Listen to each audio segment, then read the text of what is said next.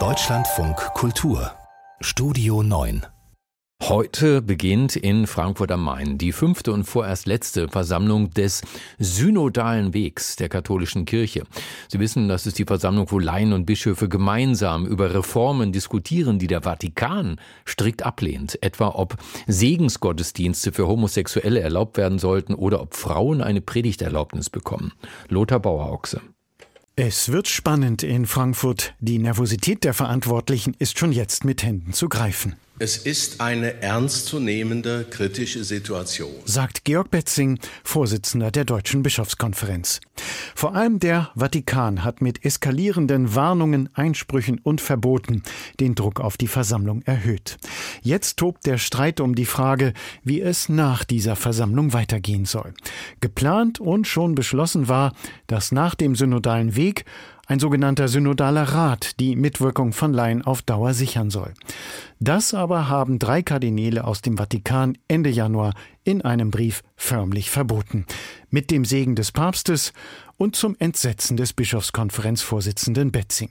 Der sieht in Rom ein großes Missverständnis, auch weil die Mächtigen im Vatikan bislang ein direktes Gespräch über die Ziele des synodalen Weges verweigern. Für Rom bedeutet das, was Synodaler Rat bezeichnet, sozusagen eine Relativierung oder Aushebelung des bischöflichen Rechtes, Beschlüsse und Entscheidungen für seine Diözese zu treffen. Das entspricht aber nicht dem, worauf wir zugehen. Auch für die Dogmatikprofessorin Julia Knob aus Erfurt zielt das Verbot aus dem Vatikan auf ein Phantom. Der Synodale Rat beabsichtige gar nicht, Regelungen des Kirchenrechts auszuhebeln. Insofern gäbe es gar nichts zu verbieten, sagt Knob, die Delegierte ist beim Synodalen Weg. Da wird im Grunde gesagt, das Allerwichtigste ist der Erhalt eines Machtsystems, nicht die Frage der Gleichberechtigung der Geschlechter, nicht die Frage der Tabuisierung und Diskriminierung von ähm, Sexualität und Homosexualität, nicht Klerikalismus und schon gar nicht Missbrauch als systemisches Problem. Über all diese Themen werden die Delegierten des synodalen Weges ab heute bis Samstag diskutieren.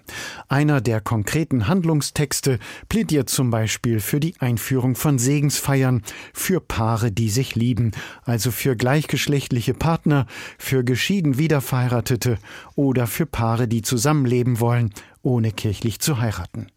Ein anderer Text fordert die Anerkennung und Wertschätzung von geschlechtlicher Vielfalt, also von inter- und transgeschlechtlichen Menschen. Und schließlich geht es um die Zulassung von Frauen zu allen Weiheämtern der Kirche. Eine Forderung, die sich an den Vatikan und an den Papst richtet.